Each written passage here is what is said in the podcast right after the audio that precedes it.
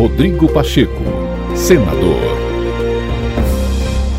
Nesta terça-feira, após reunião com o ministro da Agricultura Carlos Fávaro e a ministra dos Povos Indígenas Sônia Guajajara, o presidente do Senado Federal Rodrigo Pacheco afirmou que o projeto de lei do marco temporal das terras indígenas, caso seja aprovado pela Câmara dos Deputados, tramitará no Senado com equilíbrio e sem assodamento, levando-se, claro, em consideração o interesse de todos os brasileiros. Para o senador, o Congresso buscará o melhor tratamento possível para a matéria se ela for submetida ao debate com o intuito da busca de uma convergência. É muito importante aguardar a Câmara se pronunciar, né? Nós estamos partindo do pressuposto da aprovação, mas nem submetido a voto foi lá ainda.